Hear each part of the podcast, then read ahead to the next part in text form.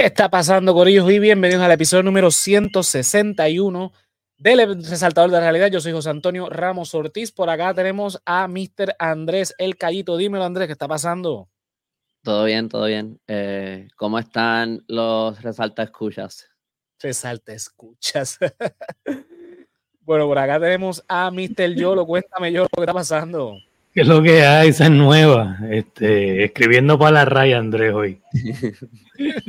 Saludos a todo el mundo que está por ahí conectado. Espero que todo el mundo esté bien y vamos a darle. Vamos allá, mira, está por ahí ya Salitre, ¿qué está pasando? Salitre, ¿Qué hay, Salitre? Luis, mira el Feliu, ¿qué es lo que hay, Yo creo que ese es Francisco Párez con una cuenta fake. Dice Fefo, bueno, eh, estamos esperando por Andrés, chicos, lo suave. Tú estás en el chat que estás hablando, te quieres tirar a Andrés en medio, porque tú estás en el chat, sabes lo que hay. Llegué, tarde del trabajo, mala mía. No, no, no, tranquilo. La gente, la gente comprende que nosotros somos gente ocupada. Bueno, este, también está por ahí Alexi, que vi que le dio like a. Mira, mira, Vicky, ahí llegando también, súper temprano. Hay, hay bastante gente conectada.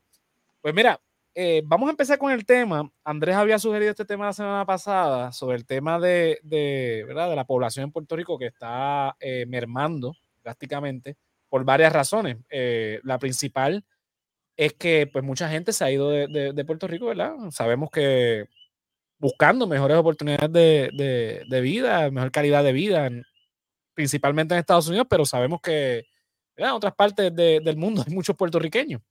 Este, también el hecho, y esto es un número que, es bien drástico cuando lo vi, que se ha reducido la cantidad de nacimientos en Puerto Rico. Estamos hablando que en el año 2000 nacieron sobre 60 mil personas, o sea, niños, bebés. El 2023 apenas llegaron a los 18 mil. Creo que el número estaba en 17 mil 780 y algo por ahí. Tengo el número anotado por ahí. O sea, es, un, es una merma bastante dramática y estamos hablando de que más o menos entre el 2021 2022 el número de personas que salieron de Puerto Rico hacia los Estados Unidos rondaba entre los 45 mil a los 55 mil. Y de eso, un porcentaje bien bajo, creo que un 7%, estaba mencionando eh, uno de los reportajes que leí, regresa a Puerto Rico. Pero ahora mismo en Estados Unidos hay más puertorriqueños que en Puerto Rico mismo. Estamos hablando, déjame si tengo el número por ahí, creo que estábamos hablando de 5.8 millones de, puertorriqueños en Estados Unidos, mientras que en Puerto Rico hay 3.2. O sea, hay más puertorriqueños, o sea, personas que se consideran puertorriqueños, ya sea por primera o segunda generación, este, allá en los Estados Unidos que en el mismo Puerto Rico. Este. Eh, mira, te dice aquí que el gobierno omite mucha información. Con el censo actual no llega a los 3 millones. De hecho, la última actualización, eh, ¿verdad? El último censo eh, decenal que se, hace cada 10 años, hablaba de 3.7 millones. Con la última actualización estamos hablando del 2022 de 3.2. Pues, yo, veo otro número que yo veo que dice mucho y no sé de dónde sale ese, pero creo que eso es a lo que él se refiere. A lo mejor él sabe por qué, pero mucha gente dice 2.9 millones.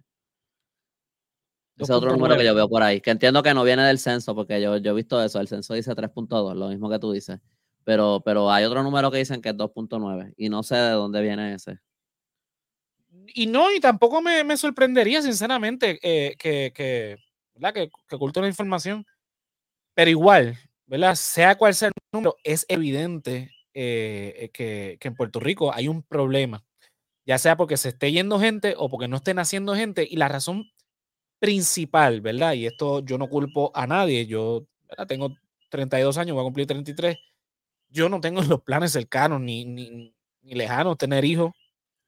La razón principal es porque eh, traer un hijo a un país como el que nos encontramos hoy día sería irresponsable. No culpo a quien quiera tenerlos, este, pero yo lo que estoy viendo es que los que están decidiendo tener es porque ya tienen una estabilidad económica en el cual pueden eh, eh, tomar esa decisión. Casi todas mis amistades, la contemporáneas conmigo que nos graduamos en high school o que estudiamos en la universidad, ahora es que están teniendo hijos, o sea, ahora a los treinta y tantos, eh, no tienen más dedos Y los que decidieron tenerlos ahora es porque ya tienen casa, ya tienen un buen trabajo con su pareja, eh, tienen estabilidad y, que, y pueden asumir esa responsabilidad. Los que no han tenido que salir del país. Los que, ¿verdad? Eh, eh, tuvieron hijos, quizás por X o Y razón, no vamos a entrar en ese debate, pero deciden tenerlos, se encuentran con una situación financiera precaria en este país, a pesar de estar preparados académicamente, profesionalmente, y deciden tener que salir del país porque no es sostenible tener un hijo. O sea, los costos de vida para una persona soltera son altos. Imagínate para, para quienes son padres, ya sean casados o solteros, no importa. Es caro porque estamos hablando de, de, verdad, no, no, es solamente la comida, eh, sino la ropa, eh, las cuestiones de la escuela eh, y demás. Son muchas cosas que uno tiene que calcular para tener un hijo. Entonces, obviamente, el número hace, hace sentido de que en el 2000 eh, cerca de 60 mil personas nacieran versus en el 2023 que no llegaron a los 18 mil.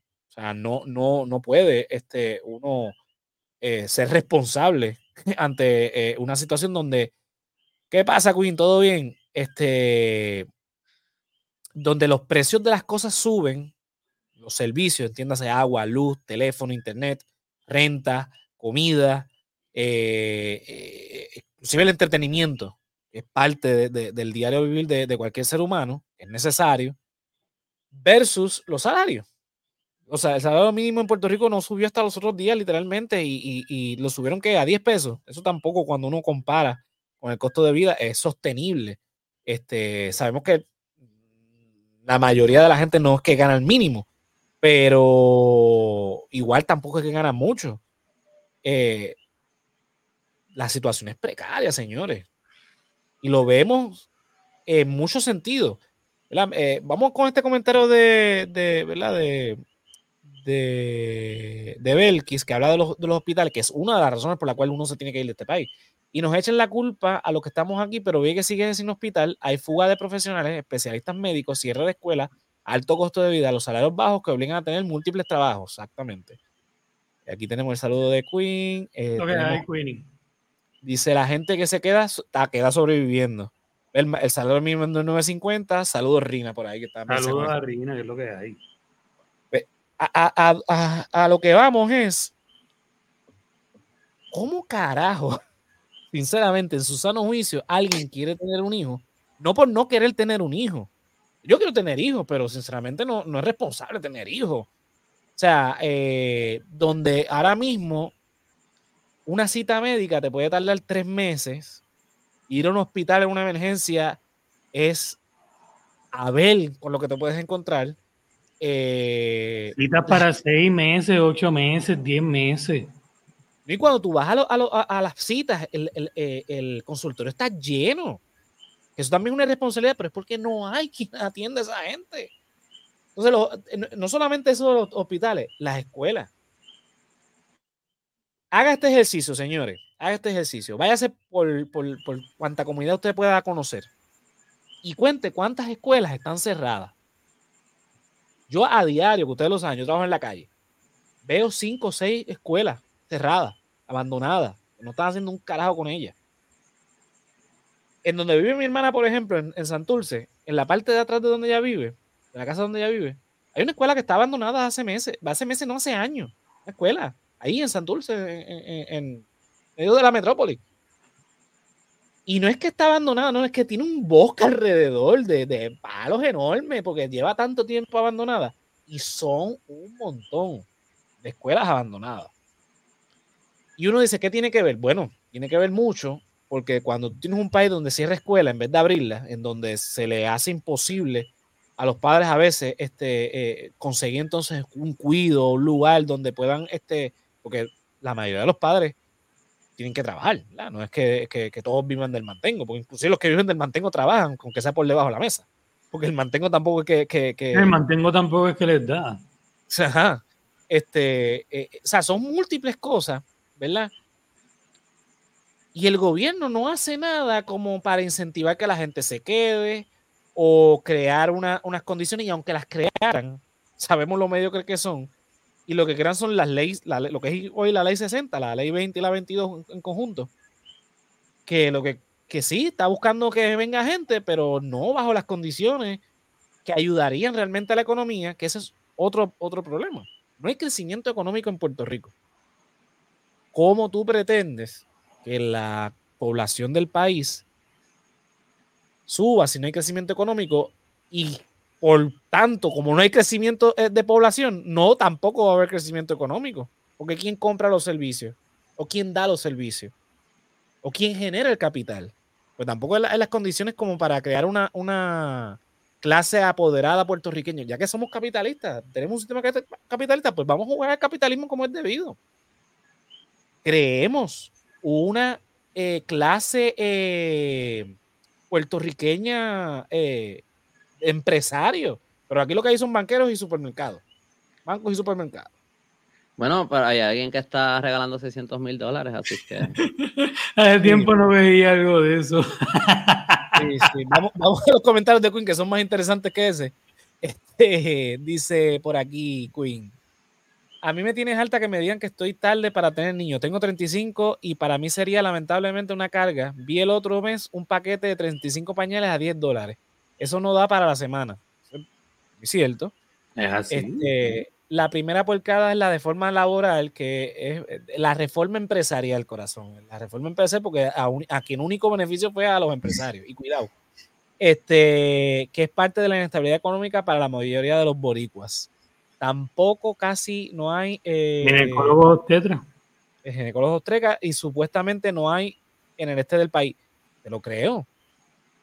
Es que no hay muchos especialistas en muchas áreas, no hay ni dentistas para decirte. o sea, que, que estamos en, en, en, en, esa, en esa situación. Dice Queen por aquí, mi escuela elemental que era de las pilotos, está en la entrada del pueblo frente al correo, está cerrada hace años y vandalizada. Sí, la escuela donde yo estudié eh, elemental intermedia está cerrada hace uff. Sí, no, está cabrón. Dice por aquí si, años ya. Si tienes hijos condiciones especiales, estás jodido, aparte de los planes, no te quieren cubrir nada. Esa es otra. Dice por aquí Fefo, eh, cuidado donde llevan a sus hijos a ponerse los bracers. por eso lo decía. ¿Qué dice Jusu Toto Vanité? Dice, hay una cosa bien larga, le voy a tapar la, la cara ahí a, Fefo, y digo, a, a, Yolo, y no, no era. Ya después Felice nos manda a parir. Sí, no, porque, eh, eh, claro, la de los políticos es fácil, ah, no, que se pongan a parir. Es que no es así de sencillo, señores. No es como que... que... tenemos un montón de bebés estartalados, necesitamos bebés nuevos. Palabras de Pierluisi, de hecho. Este... Mira, este, así como, como detalle, mi hermana que vive en San Antonio, este, hace ya como unos 10 años, más o menos, se tuvo que ir por eso mismo. Mi hermana y su esposo, ambos trabajando, ambos metiéndole con todo, dos hijos y no les da, pero por nada. Y los servicios al nene, al menor, que ya es un hombre, en aquel momento lo querían medicar para, ¿cómo es? Para lo que te dan Ritalin cuando eres hiperactivo y qué sé yo qué, llegó, llegaron allá, le hicieron una prueba de la vista, lo que necesitaba era espejuelos para leer, eso era todo. aquí le hubiesen metido Ritalin para abajo y nunca le hubiesen hecho un examen de la vista. Y ellos, pues gracias a Dios allá, no es que son ricos, no es que son adinerados, pero viven una vida este, mucho mejor económicamente hablando de la que estaban viviendo aquí, la que hubiesen vivido aquí. Y eso, no se puede negar y es una lástima porque ellos no, querían irse, ellos no lo hicieron porque, ah, estoy loco por irme a Gringolandia. No, es que, las circunstancias ante los hijos, ante el, darle una mejor condición, los llevó a eso. Y lo tuvieron que hacer, hermano, y es triste porque se, se separan la familia. Ajá. Mira lo que dice Fefo, que él necesita un, Roots Canal y. Ah, perdón, Queen. Me confundí por el, Fefo el, anterior. La misma foto. Sí, sí, sí. Casi, casi. Dice, se murió mi dentista el año anterior por ataque al corazón, por lo chévere que son las aseguradoras, y me consiguieron una cita médica de dentista ocho meses después. ¿Ah, sí? Fefo tiene un caso similar, yo creo que eso fue que mi mente hizo. No debe pasar una cita del dentista ni de ningún especialista. porque si la dejas pasar. mi, mi, mamá, que tiene el dentista es aquí cerca, que se va caminando. Antiel fue, y por lo general ese dentista nunca está lleno.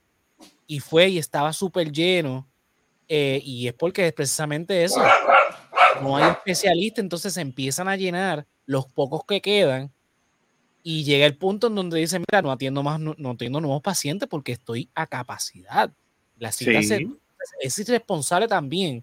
Yo sé que, hay médicos que quizás lo, lo, lo, hacen pues porque obviamente no hay nadie más o, o que ahí está el otro el ganso que, que, que se quiere este, aprovechar de la situación y, y, los coge a todos.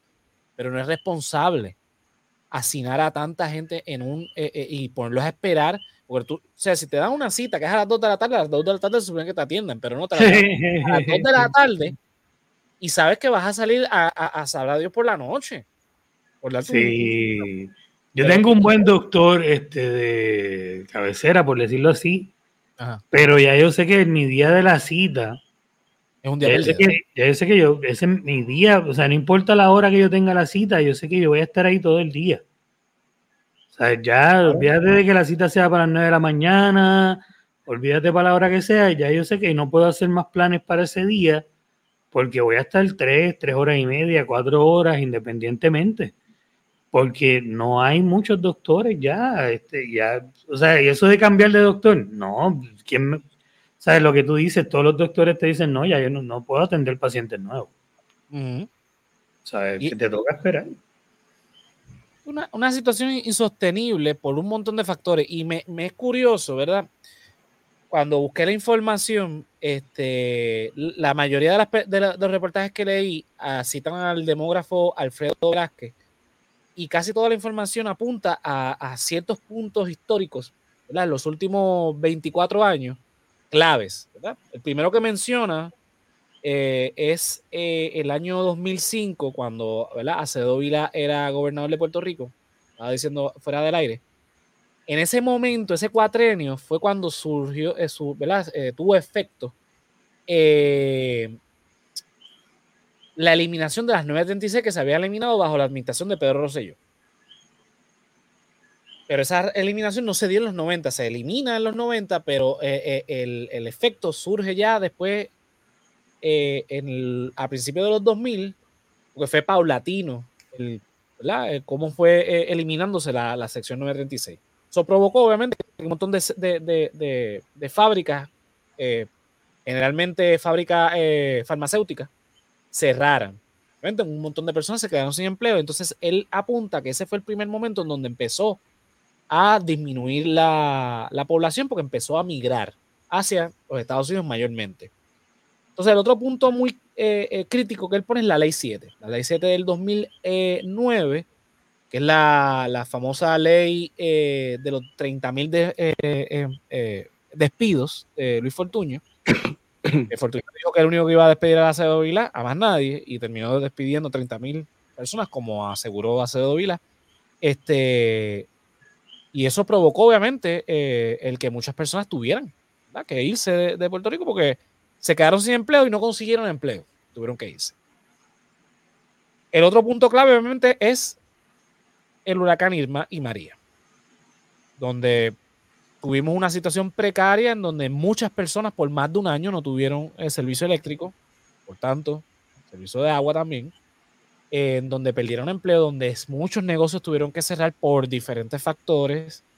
Eh, y acto de, ¿verdad? Después de esto, o sea, todos estos eventos están eh, eh, en conjunto con... O sea, es la cuestión de la que la gente se va, ¿verdad? Las situaciones políticas que están ocurriendo, porque fíjate, son cuatro años muy particulares. El de Acedo Vilá, que fue un cuatro donde tuvimos el gobierno compartido, de mucha tensión política, el cuatrino de Luis Fortuño, el de los despidos, el de la huelga de la Yupi, de, los, de, los, de, la, de, la, cuota de los 800 dólares y, demás, y un montón de cosas más que pasaron, eh, como la privatización del aeropuerto y demás. Luego vamos al cuatrino de Ricky, que sabemos todo lo que pasó en ese cuatrenio. La tuvimos tres gobernadores, eh, los huracanes, la pandemia, los terremotos, este, las protestas, obviamente, por lo de Ricky, eh, la inestabilidad política que surgió. Y no son cosas aisladas entre sí.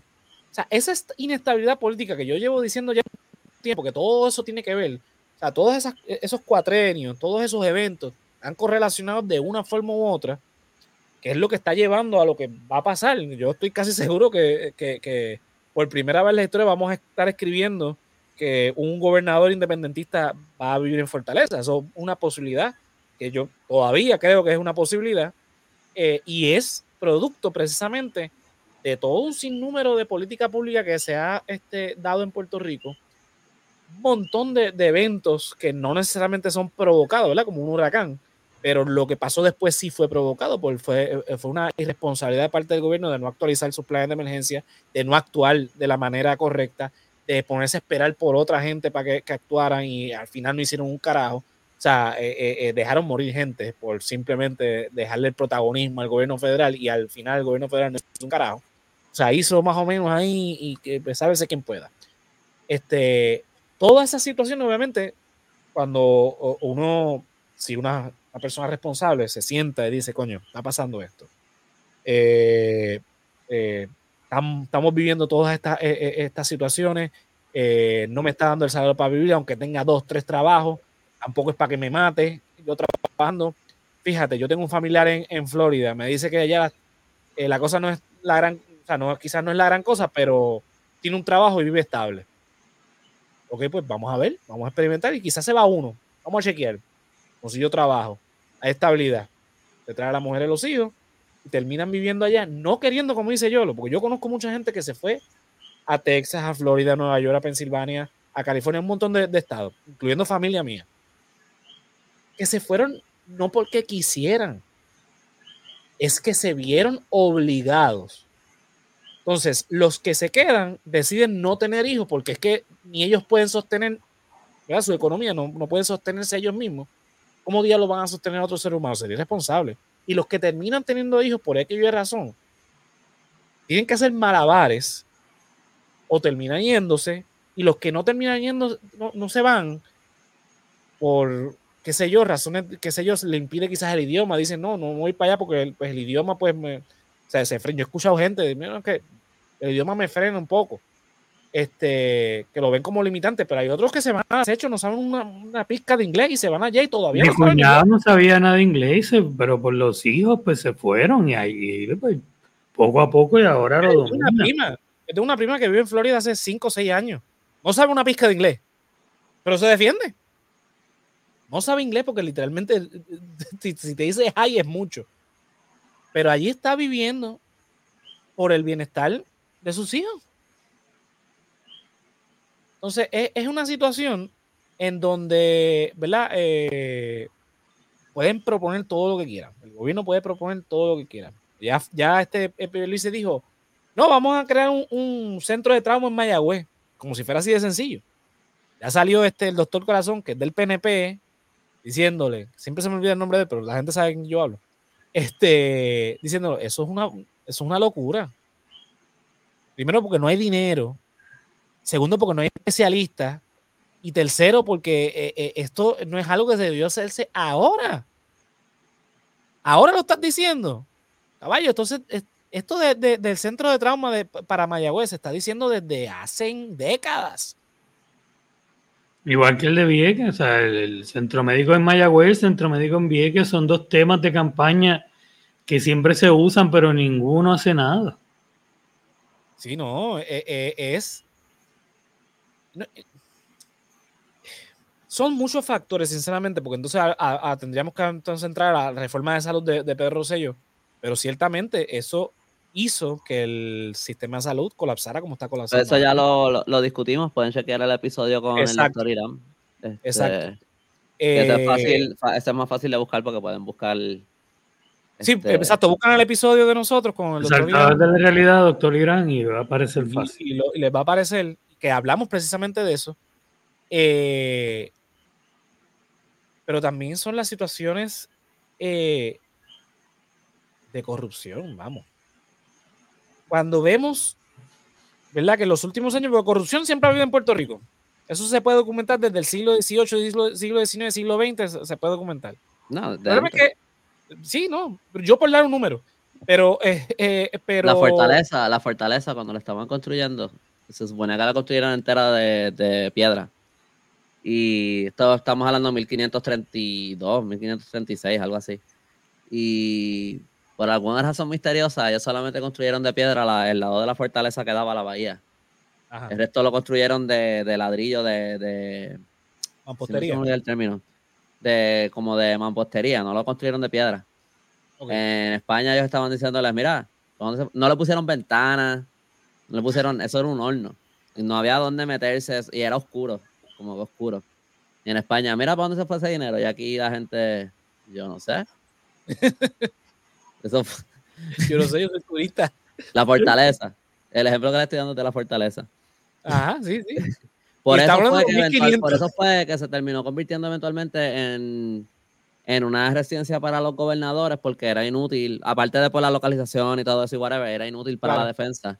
Pero pues parte fue por malversación de fondos, eh, por robo. 1500. Y la, tu- la tuvieron que modificar y hacerle ventanas y hacerle como que para que la gente Sí. pudiera vivir, la tuvieron que arreglar un montón. Este, Ah, pero por eso fue que se convirtió en la, en la vivienda de los gobernadores, básicamente. Sí, sí, So, no, ese, no, ese de- de edificio hecho, en su esencia, desde su fundación. hay corrupción. no, y de hecho, eh, en verdad, en ciencia política se sabe que, que las, las colonias por naturaleza son corruptas. O sea que no, no nos debe sorprender que en Puerto Rico siempre corrupción desde el tiempo de España hasta nuestros tiempos, aunque seamos autónomos hoy día, entre comillas. La cosa es que desde Hernández Colón para acá, la corrupción ha ido en ascenso a un punto en donde ya ni siquiera lo ocultan. Donde llegan, ganaron por primera vez, llegan a la oficina y bueno, ¿cómo robamos aquí? ¿Cómo es que se roba aquí? Lo hemos visto con los casos de, de, ¿verdad? de diferentes alcaldes, legisladores eh, y demás que, que en los últimos años. Tata. Sí, na- na- nadie dijo Tata. Este, Sí. Mire, yo estoy experimentando con esto, porque ahora StreamYard también eh, eh, eh, transmite por Instagram, así que, pero los comentarios no se ven acá, pero saludos a, a, a Wilpix, Wilpi- Wilpix PR, que está por allá viéndonos, este, Nice. que nos dice, eh, enfermarse en Puerto Rico es un lujo, totalmente de acuerdo. Voy con los comentarios acá, eh, que son bastantes, dice aquí Rina, hoy hay escuelas, digo, hay escuelas que cerraron por falta de matrícula precisamente por la baja natalidad se pueden usar las estructuras abandonadas como vivienda de bajo costo para los viejos, sobre todo cuando hay más viejos que niños, totalmente. Totalmente. A dejarlas Eh, perder. dice Queen por acá, y al contrario, que el secretario de salud dijo que el WIC no da. Ahí hasta la fórmula de bebé está carísima. Todo está caro, todo, todo, todo. Punto. Alexis dice, es una cadena en, en reacción, una cosa lleva a la otra. Eh, dice Salitre, Dios nos proteja de una catástrofe, sería mortal en un país donde no produce comida, tenemos que prepararnos. ¿sí? No, no, eh, eh, es total, totalmente de acuerdo. Dice Joajo, saludos Joajo. Dice, la gente tiene que bajarle a la manera, la manera con la 936. Había manufactureras y la gente tenía empleo, pero igual no, no atacaba la raíz de la dependencia. Es decir, el extranjero es quien crea condiciones buenas y cuando el extranjero se va, se jodió todo. ¿De qué sirvió entonces? Sí, no. De hecho, yo estoy de acuerdo. Las 936 eran malas para Puerto Rico en cierto sentido, porque es un modelo del colonialismo, obviamente. Eh, ciertamente, eh, al irse, crea otro boquete. O sea, ya, ya crea. Ese es el problema con la 936. Este, eh, que no crea esa clase empresarial puertorriqueña. Tenemos esta costumbre de, de, de verdad, de, de- antes de la 936, porque Muñoz Marín fue el que creó este, eh, eh, bueno, el gobierno de Estados Unidos junto con Luis Muñoz Marín creó toda esta mierda. Este, de traer capital extranjero como que es la única solución. No. Capitalismo 101 crea una clase apoderada empresarial local. Y en base a esto, luego puedes traer inversionistas extranjeros.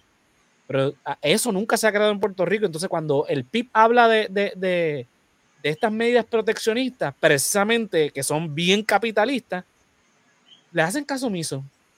Es como que, no, este, están locos los del PIB. No, es que eso lo hacen en cualquier país del mundo, incluyendo los Estados Unidos. Lo que pasa es que Estados Unidos está ahora mismo en una etapa de capitalismo en donde puede bajar el proteccionismo, pero vea la historia de Estados Unidos y vea que en el principio era muy proteccionista. Incluso cuando obtienen a Puerto Rico, crean medidas proteccionistas contra su propia colonia.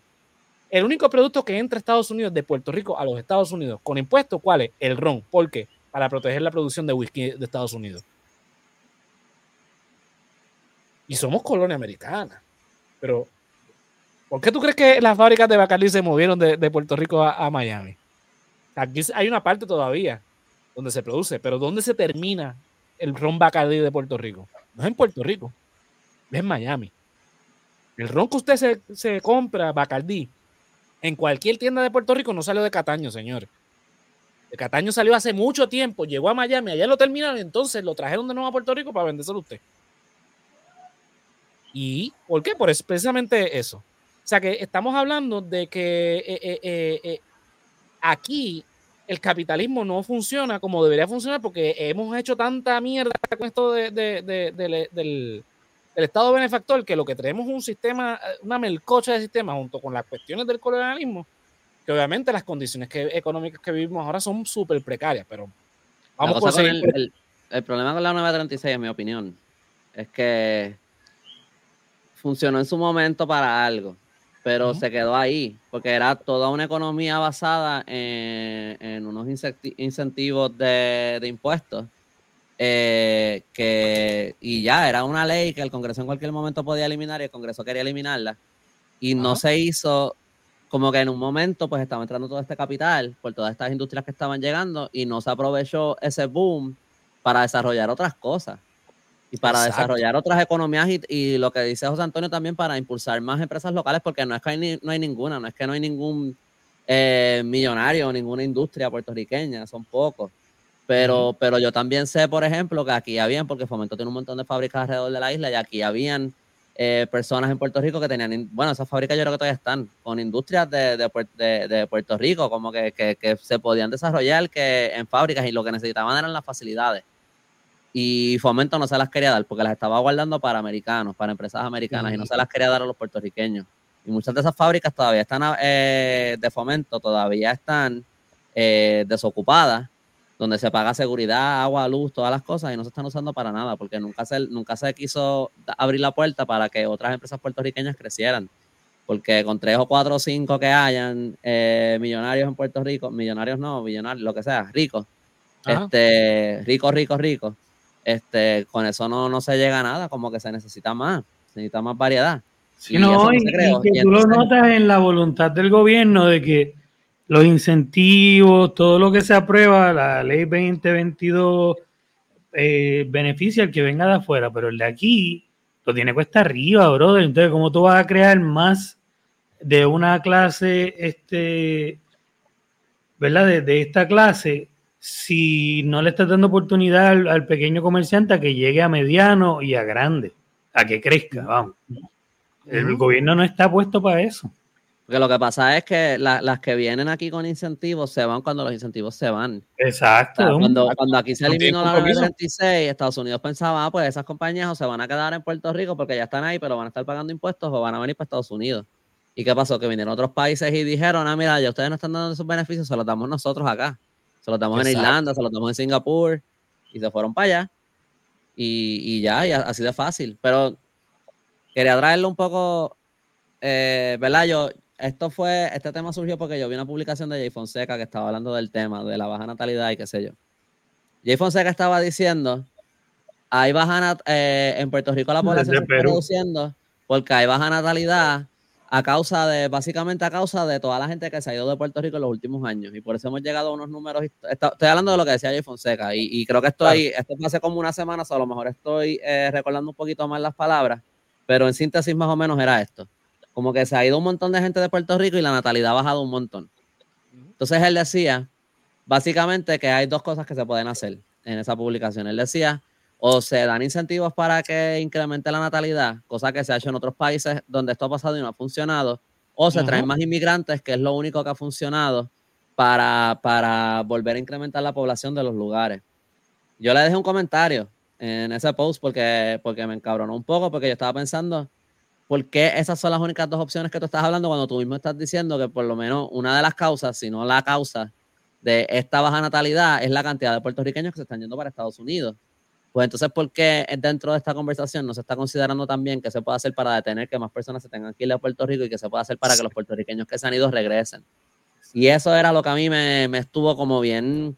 Y que conste, yo sé que hay mucha gente que tiene problemas con Jay Fonseca y lo que sea. Yo, obviamente, él pone muchas cosas que, con las que yo difiero hay otras con las que no, pero yo, yo lo respeto a él, como que yo le tengo respeto a él. Y so, esto no viene como que, ah, Jay Fonseca es un morón ni nada, yo no lo digo de esa manera. Pero, pero como que yo no, como que a mí me, yo me quedé como que medio sorprendido porque yo estaba como que, ¿por qué esa opción no se está discutiendo en, no a nivel de gobierno, porque yo no sé ni lo que están discutiendo en el gobierno, pero en términos de lo que está, del escrito de Jay Fonseca, porque él no plantea, porque él no explora esa posibilidad.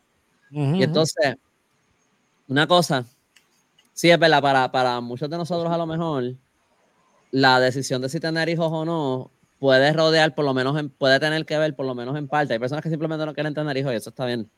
Pero, pero para otros puede ser que es porque, mira, económicamente no se puede ahora mismo, porque eh, por la inestabilidad económica y también por la cantidad de horas que uno le tiene que meter al trabajo, que cuanto uno puede, para otras cosas, la, la, eh, el acceso a, a, la salud, el acceso a vivienda, porque si uno no tiene a dónde, a dónde uno mudarse a vivir para tener una familia, pues ¿qué uno va a hacer, verdad? todas esas cosas son factores, pero también me pueden corregir si estoy mal y no sé si esto es algo que se puede verificar. Pero yo escuché a alguien diciendo una vez, y esto me parece que era una persona eh, conservadora de Puerto Rico, o, más o menos, vamos a decir centro, con, centro derecha, no estoy hablando ultraderecha necesariamente, que estaba hablando, que la natalidad no sé si era en Puerto Rico o a nivel global, pero la natalidad más alta usualmente está en, o en los países o, en los sectores más, más pobres de, una, de la sociedad. So, en ese sentido, entonces, creo yo, sin ser demógrafo ni nada, que yo creo que el factor más grande aquí que estamos hablando de baja natalidad no tiene que ver, obviamente eso es un factor, las personas que están en Puerto Rico que deciden que no es el mejor momento para tener hijos todavía porque no, no, eh, no tienen el, no tienen la, calidad de vida, no tienen la, la, no están en la situación económica para poder tener hijos, eso obviamente es un factor, pero yo creo que eso es un factor pequeño. Yo creo que el factor grande aquí es la cantidad de gente que se ha ido. Sí. Desde que se fue la 936, que de nuevo, obviamente tenía un montón de problemas, pero al eso eliminarse tuvo un impacto bien grande en la economía. no solo en la economía a nivel general, sino en las personas individuales que se quedaron sin trabajo y se tuvieron que ir. So, de ahí para acá, si vemos que la población se sigue reduciendo porque la gente se está yendo, pues entonces el problema más grande aquí, creo yo, que no es las personas que no están teniendo hijos. Yo creo que el problema más grande aquí es la cantidad de gente que se está yendo, punto. Y sí, de hecho, afuera. El, el número, ¿verdad? Con los números que yo busqué, el problema de la natalidad es grande, pero es que se están yendo anualmente 55 mil personas al año en los últimos años. Eso es más, porque Estamos hablando de que sí, nacen menos de 18 mil personas, pero se están yendo 55 mil. Entonces, es lo que tú dices. Estamos hablando que en Estados Unidos ahora mismo hay 5.8 millones de puertorriqueños. Ya encontré el número. Quiere decir, y esto es un, salto que se dio de 4.6 millones a 5.8 millones. O sea, que, que, ha ido en aumento constante en Estados Unidos. Hay 9 millones de puertorriqueños. En total. Solo la mayoría está en Puerto Rico. Exactamente. ¿Qué es lo que te deja decir eso?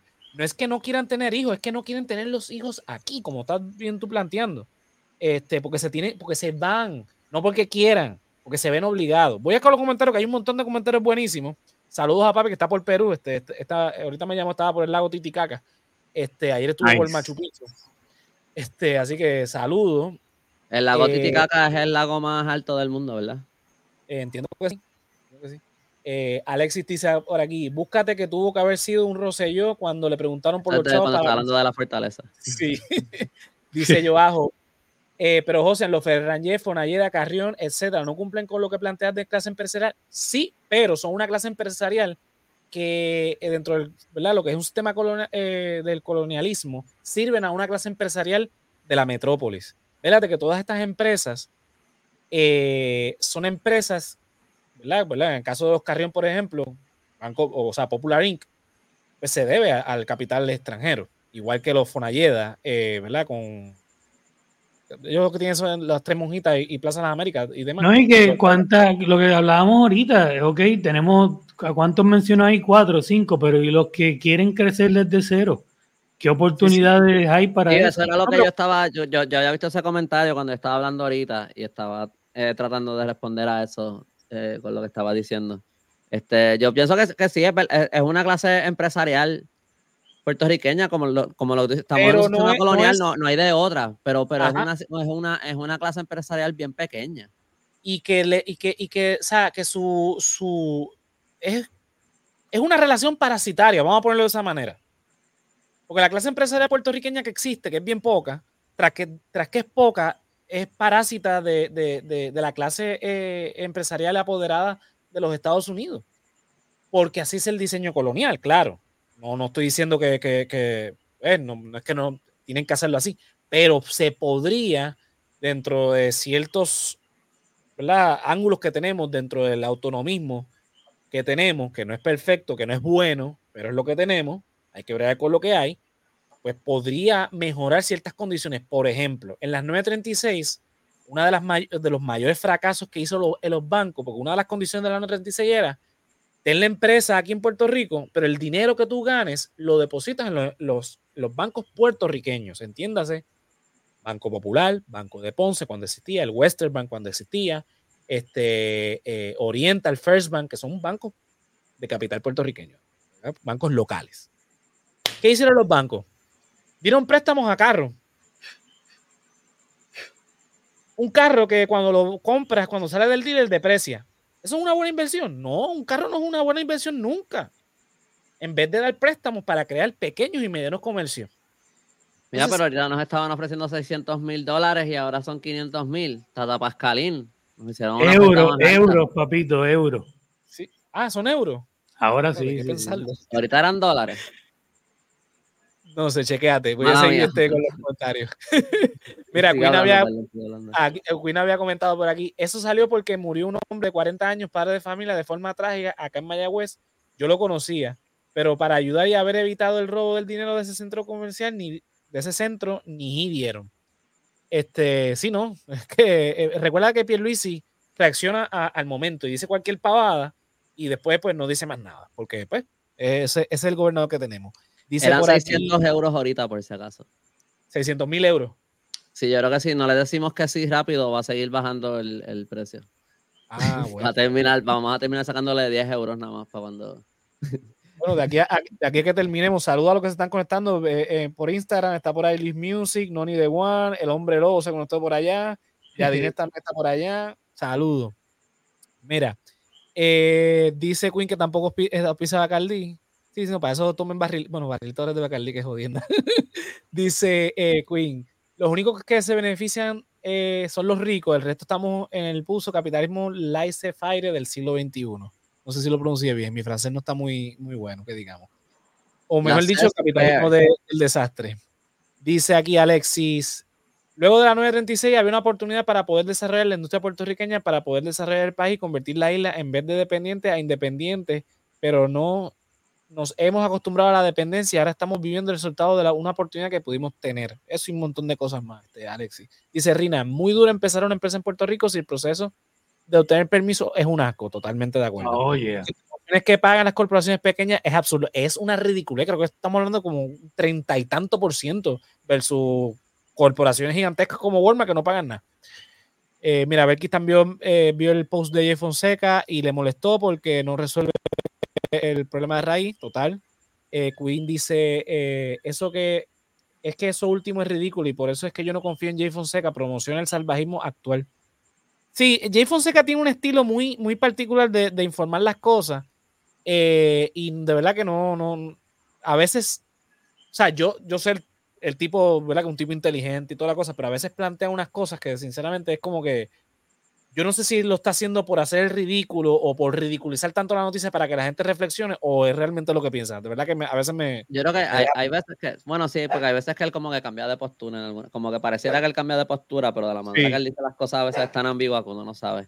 Pero también hay veces como que hay veces que él da unos análisis bien buenos de algunas cosas y hay otras veces que él, tiene una, que él tiene una, unos análisis que son como tan limitados que a mí me, que yo no entiendo cómo tú puedes ir de tener este mega, este mega análisis de una cosa y después como que una cosa tan, como que donde dejas tantas cosas en el aire y cosas aparentes, porque si tú mismo estás diciendo que la, la causa es la migración, porque la, la, solución no es como que bregar con la causa. Exacto. Como eso me, madre mía, me va a tener que poner en mute. Ah, tranquilo. Eh, la, pre, la pregunta que te debes hacer es, ¿por qué la gente se está yendo? ¿Qué está provocando que la gente se vaya de Puerto Rico? Para entonces poder solucionar el problema. No es como que, ah, la gente está yendo de Puerto Rico, pues vamos a hacer que más gente venga para acá. No, no, espera, espera, espera, ¿qué es eso? No. Ah, no. Que vengan los que, se fueron. O sea, hay que arreglar la cosa. ¿Cómo provocamos? ¿Cómo provocamos primero que la gente no se vaya? Y segundo, ¿cómo hacemos que los que se fueron vuelvan? Esas son las preguntas claves que te tienes que hacer para resolver el problema. No es como que, ah, se está yendo más gente, pues vamos a hacer que venga otra gente.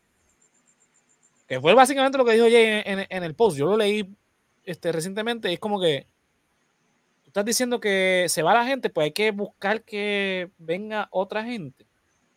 Porque no es que está diciendo vamos a retener y buscar que vuelvan los que se fueron. Es como que, pues se fueron puertorriqueños, vamos a hacer que extranjeros vengan.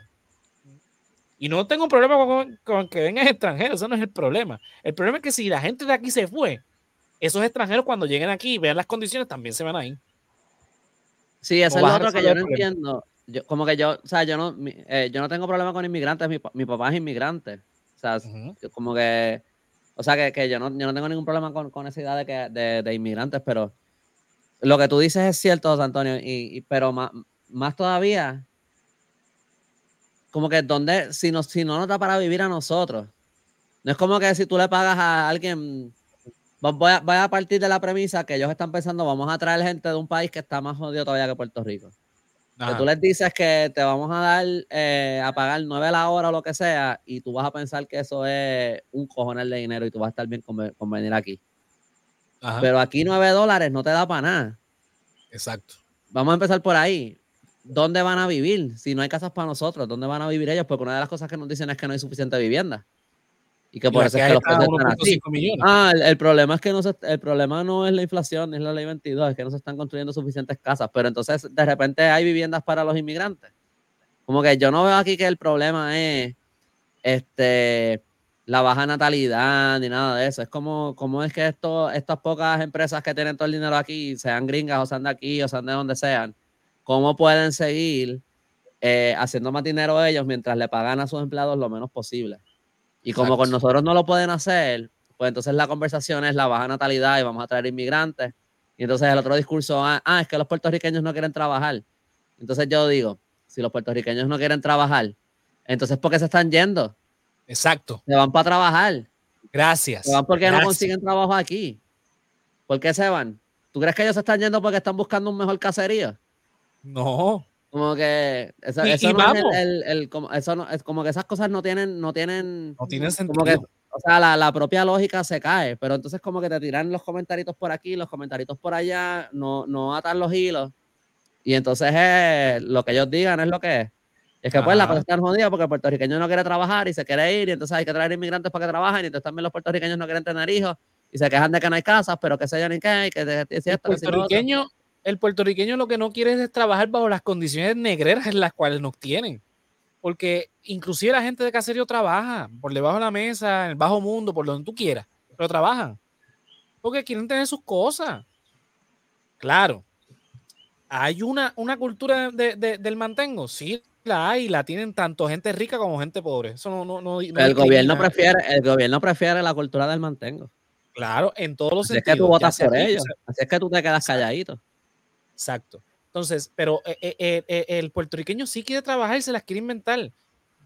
Ponte a ver, mucha gente que termina en, el narcotráfico, quizás no tanto ahora porque hay muchos chamaquitos, pero si vemos el amplio, muchas veces es que lo arrinconan a eso, no estoy justificando, pero pueden, puede ser una, una de, las, de, las, cosas que los arrinconan a ese tipo, pero se vuelven empresarios. Lo que pasa es que son empresarios del bajo mundo. O sea que aquí hay potencial, pero los empuja o a irse de Puerto Rico o a terminar en el bajo mundo, entonces nadie gana. Hay que investigar las razones, en vez de, estar hablando disparate, decir, no, porque vamos a crear centros de trauma, no, porque vamos a hacer este, eh, disparate, no, porque vamos a hacer, dejen de estar tirando balas al aire, diciendo cualquier estupidez y hablemos seriamente, sentémonos a hablar seriamente sobre los problemas que tenemos en Puerto Rico que provocan que 55 mil personas al año se vayan. Y dice yo abajo, se está yendo 55 mil los tapones. Esto está cabrón, los tapones en Puerto Rico son ridículos, es verdad. Yo no, yo no, de verdad que no entiendo esa lógica. Dice aquí Pero tú Me explicas, tú me explicas por qué en San Juan, en Viejo San Juan, de repente todos los días hay como que mil calles cerradas. Siempre es por algo distinto. Ahora yo sé que están repavimentando unas calles y qué sé yo. Pero los últimos yo no sé cuántos weekends que yo voy allí. En Viejo San Juan nada más, en todos lados, mano. La sí, no, pero el Viejo San, el Viejo San Juan eh, eh, eh, están cerrando calles. Es una cosa absurdamente. los weekends. Uno, uno se puede tardar una hora en salir de San Juan o entrar, o sea, cualquier cosa. No, no, o sea, no, Así, pero, pero por lo menos cuando uno está entrando uno puede pichar e irse, pero cuando te estás yendo. no bueno, hasta cierto punto, porque cuando, hasta cierto punto, porque recuérdate que como si eran tantas calles, tienes que esperar hasta, por ejemplo, llegar a Zagaray o algo así para entonces poder salir. Mira, Romero está haciendo imposible que la gente entre a San Juan, o sea, como que no, no, no se puede ir. La Sanse no sé cómo la va a bregar, de verdad. Pero vamos a seguir con los comentarios, que hay bastantes. Dice Queen por aquí. Eh, falta de seguridad laboral, económica, salud, seguridad, mala infraestructura e inseguridad con sistemas eléctricos, agua, les quita las ganas de tener familia acá totalmente. Este, dice Queen Conste que supe que bajó la cantidad de gente migrando el año pasado por si acaso. Sí, creo que, que, fue un poquito menos, pero pues bueno, también, también, hay, también hay que pensar que va a llegar un, un, punto donde no se va a ir más gente, porque no todo el mundo. Sí, porque no todo el mundo se puede ir, no todo el mundo está en las condiciones de irse también.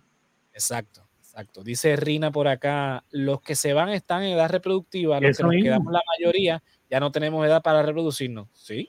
Sí, hay gente eh. que ya pues no, o los hijos ya están grandes o no van a tener hijos o whatever, ya La población está envejeciendo. La población está envejeciendo en Puerto Rico grandemente. Yo también, creo que cuando se habla de la, de la ley 22, la ley 20 por si acaso está disponible a puertorriqueños. La, es la, la 22 la que es exclusivamente para extranjeros. Este, y ya, tú sabes que teniendo este enredo que ahora es Act 60, so lo que es la ley 22 ya no se llama ley 22, pero esos beneficios siguen existiendo dentro de lo que es Act 60. Anyway, tú tienes que seguir siendo un extranjero para tener acceso a ellos. Obviamente nosotros le seguimos diciendo ley 22 porque así es como lo reconocemos. Pero, pero como que así es como a veces te confunden que te dicen, no, porque Act 60 es para todo el mundo. Pero eso va por, hay cosas que tú puedes coger, no todo el mundo puede cogerlo todo. Y lo que, lo que era la ley 22 sigue siendo para extranjeros. Ese beneficio en particular. Eh, pero entiendo yo, por lo que han estado diciendo, que lo que es ley 22 son como 5 mil personas que hay en Puerto Rico. Este, ¿Cuántos de ellos tienen un cojón de Airbnb? Pues no sabemos. También obviamente sabemos que hay puertorriqueños que tienen un cojón de Airbnb y eso es algo que está, que tiene mucho que ver con la escasez de vivienda, que cuántas hay eh, alquiler a corto plazo Alguien me dijo hoy que creo que en San Juan, en Viejo San Juan, solamente están viviendo ahora mismo, creo que como 5 mil personas. Algo así. Eh, que para contexto, creo que en el. En, ay, no me acuerdo bien el número, creo que en el siglo XIX hubo un año que era que. ¿Dónde fue? En el libro de Adolfo de Hostos era que lo decía, yo creo. Vivían como 11 mil personas en, el siglo XIX. Que en Puerto Rico vivía menos gente que la que vive ahora. Pero no me acuerdo el año, no me acuerdo el año. Tengo que verificar eso después, pero 5 mil nada más porque el resto son Airbnbs ahora mismo. So, anyway. es una cantidad azul que hay de, Airbnb so, están los Airbnbs, que eso es un factor bien grande, obviamente, porque puede haber uno de esos 5.000 personas teniendo quién sabe cuántas propiedades que las convierte en Airbnbs. Pero también yo creo que hay otra cosa que no se habla tanto, yo creo que lo he dicho aquí antes, me imagino que me estoy repitiendo, y es la cantidad de gente que no se acogen a la ley 22, pero que vienen de afuera simplemente porque hoy día hay muchas más oportunidades de trabajo remoto. Y lo que para nosotros es caro, para ellos es barato, con los, con los ingresos que ellos reciben de, esos trabajos en Estados Unidos. Y yo creo que eso es algo que no se está hablando mucho. Y, y, creo que es algo que se tiene que considerar porque pues esto es algo que no necesariamente se, se ¿verdad? Esto no tiene que ver con la ley 22, si lo que yo estoy diciendo es cierto. Y, pero creo que es algo que se tiene que considerar, porque esto es algo que está pasando en Estados Unidos. Yo he estado dando, este, ¿verdad? Yo no sé si yo lo he dicho aquí por el live, yo lo he dicho por el Patreon. Este, yo he estado haciendo mi práctica para, para guía turístico, he estado trabajando con una compañía, he estado, eh, ¿verdad? Como parte de esa práctica, he estado dando tours de crucero. Casi todos los tours que yo doy, por lo menos una persona siempre me pregunta que los precios de las propiedades en San Juan, eh, cuál es la industria principal en Puerto Rico. O sea, o sea, estoy hablando de la misma persona. Siempre en un tour hay una persona que me pregunta eso. ¿Cuál es, cuál, ¿Cuáles son los precios de las propiedades aquí? ¿Cuál es la industria principal? principal? Que si es seguro vivir aquí y cuánta gente habla inglés. Siempre hay alguien. Llegan aquí, llegan a San Juan, lo ven y lo, que, lo primero que quieren ya están pensando en mudarse. Sí, sí. y me preguntan de la perla, que cómo es para comprar allí, cosas así. Que yo no soy realtor, ¿qué carajo sé yo de esas cosas? Pero como que siempre, con esa mentalidad llegan. Este, y, y, que son bien abiertos de eso. Como que yo, yo no sé, yo siento que, que aquí, como que, y estoy hablando primordialmente son americanos, porque en esos cruceros viene gente de otros países. Los que, los que piensan así y preguntan eso, principalmente son americanos. No son la mayoría de las personas que cogen el tour, pero siempre hay por lo menos uno en todos los tours que pregunta eso. Y eso a mí me está bien particular. También, por ejemplo, estaba hablando con, porque de verdad siempre te cuentan cosas. Eh, una de Maine, que me estaba hablando que allí está pasando algo como lo que está pasando en Puerto Rico, que no, no tienen la ley 22, pero la cantidad de gente después de la pandemia, como tanta gente podía trabajar remoto, a Maine se empezó a mudar un montón de gente, especialmente durante la pandemia, porque es un lugar bien abierto, no había tanta gente, no había tantas restricciones, podían estar más relax y trabajando remoto se mudaron para allá. Y ahora la gente de Maine no consigue casa. Y entonces esos son, esos son problemas que son un poco más difíciles de atacar, pero que es importante atacarlos, porque estás dejando un montón de gente y esto no tiene esto no tiene que ver con que si son extranjeros o que si son de afuera o no, pero estamos hablando de que la gente que, nació en el país, que lo llaman su hogar y todo, no consiguen casa. Y esos son los votantes, esos son los que votaron por los, por los gobernadores. Exacto. no va a tomar ninguna acción para que, estas, para, que, para que esa población pueda mejorar su situación.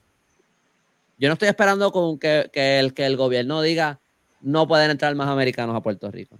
Ni lo estoy exigiendo ni lo exigiría. Sabes, pero, pero, pero tú no vas a hacer nada. Si ese influjo está, tú no vas a hacer nada por otro lado para que la gente de aquí puedan tener vivienda, puedan tener propiedad, puedan tener el trabajo. Como que eso no tiene ningún sentido. Nada, para nada.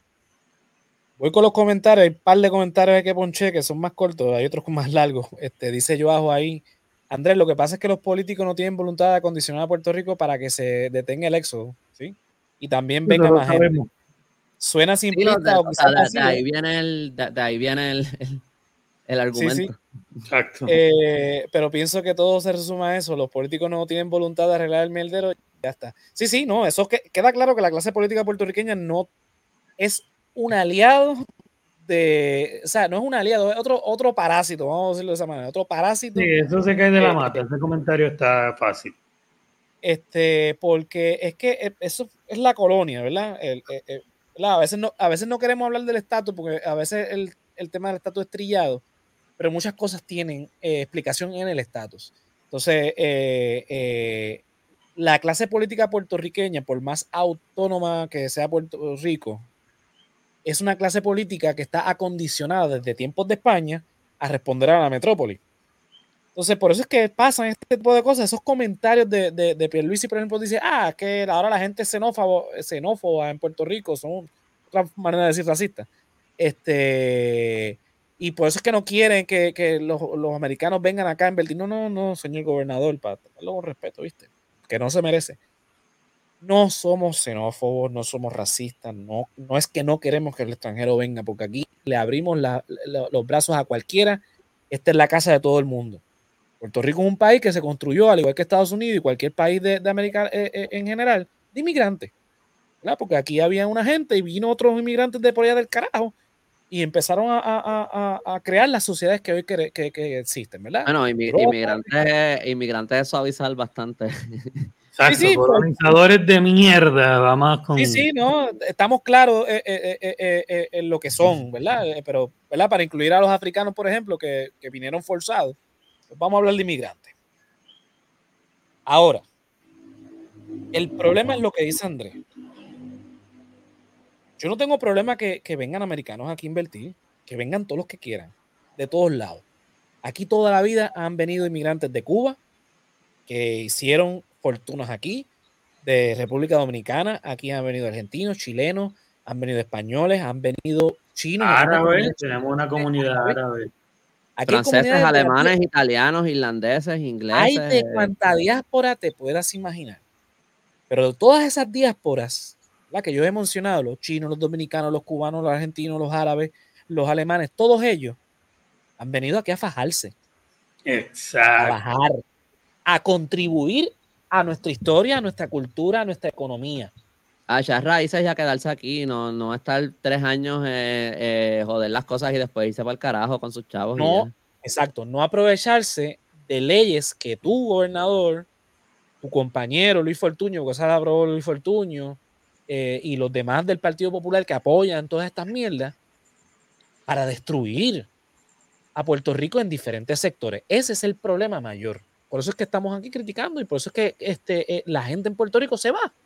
Porque imagínate, si el gobierno por el cual votan o el gobierno que, tenemos no apoya al de aquí, apoya al de allá, pero unas condiciones de, en desigualdad, y no es porque sean americanos, puedes hacer la, la, la, dichosa ley para beneficiar a los japoneses y nos va a molestar igual.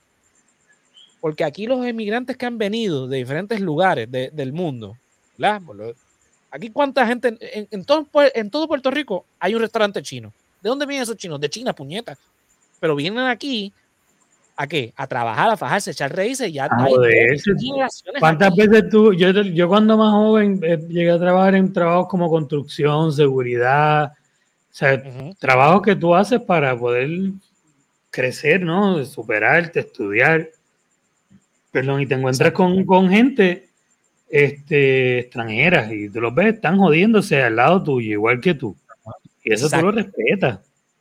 O sea, eso, obviamente, eso tú lo respetas. No es que tú te estás jodiendo y viene alguien que le van a dar, mira, tú no vas a pagar impuestos porque vas a darle trabajo a alguien de, como, como escribieron por ahí, de housekeeping, de esto, del otro. No, eso no es así.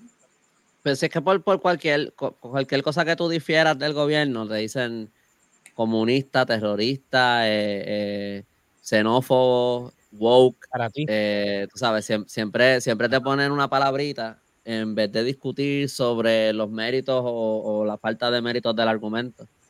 Tú sabes. que eso también es, un problema. Tú sabes, se, ve ahora, y no voy a entrar en este tema por si acaso, pero si, si en Estados Unidos quieren ahora, ¿cómo decir que si cualquier persona que critique la política de Israel es equivalente a antisemita?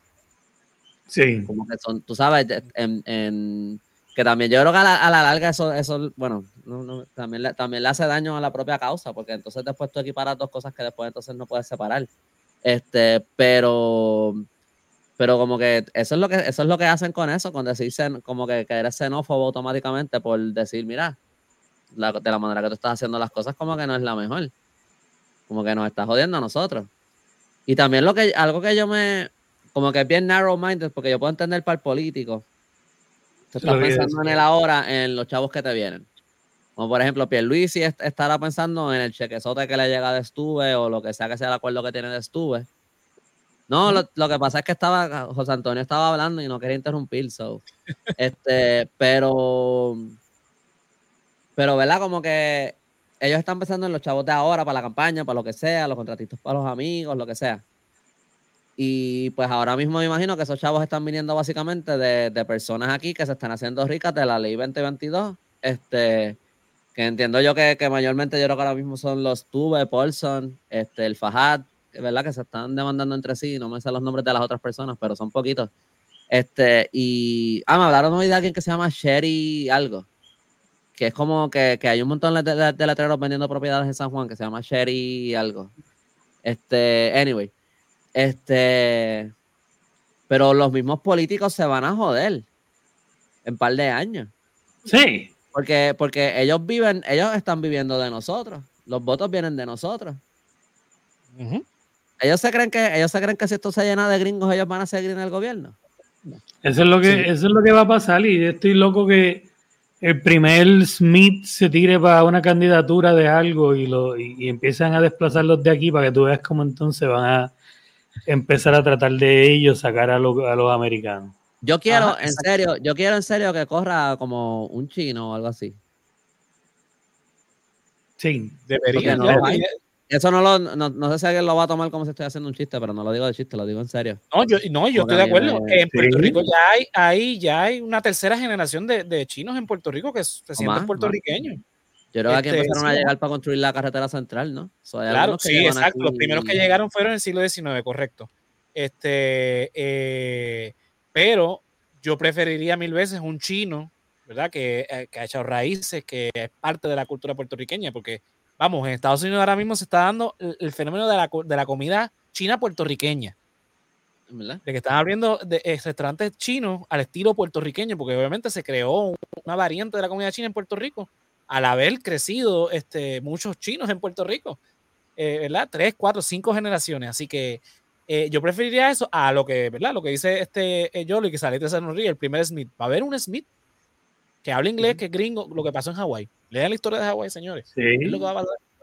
No queremos que pase, pero si seguimos en, esta, en este, este mierdero que tenemos, por eso es que mi esperanza es que, que, que, ¿verdad? No es que estoy endosando la alianza, señores. Yo no estoy endosando a nadie en este podcast.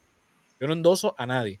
Pero la idea de la alianza me parece eh, una idea que podría romper esto que está pasando ahora mismo de lo que estamos hablando. Un Puerto Rico. nosotros, nosotros, individualmente, cada uno, eh, ¿verdad? Tiene, tiene su, preferencia de por quién va a votar y por quién no, pero el resaltador de la realidad como tal, como podcast, no está aquí para endosar a uno ni a otro. Para endosar a nadie. Yo, José Ramos Ortiz, he dicho que mm, posiblemente, porque todavía no es que es una decisión final y firme, falta un año, puede que vote por Juan Dalmau. El resaltador de la realidad, como ente, no, no va a apoyar a ningún candidato. Vamos a analizarlo de manera objetiva. No estamos aquí para hacerle campaña a ninguno de ellos, pero obviamente esto, es de opinión y cada uno de nosotros va a tener su opinión. Y, exacto, y ahora mismo, sinceramente, es más, yo preferiría que ganara Proyecto Dignidad que gane eh, eh, este, eh, el PNP o los populares. Y no estoy de acuerdo con ellos. Exacto, ese es el punto. Yo no puedo decir que tengo un candidato de por quién votaría, pero puedo decir abiertamente, hacen, hacen varios, muchos cuatrenios atrás, que los PNP y los populares para mí nunca han sido, o sea, no nunca, de nuevo, hacen muchos, muchos, muchos, muchos años atrás, no son una opción para mí.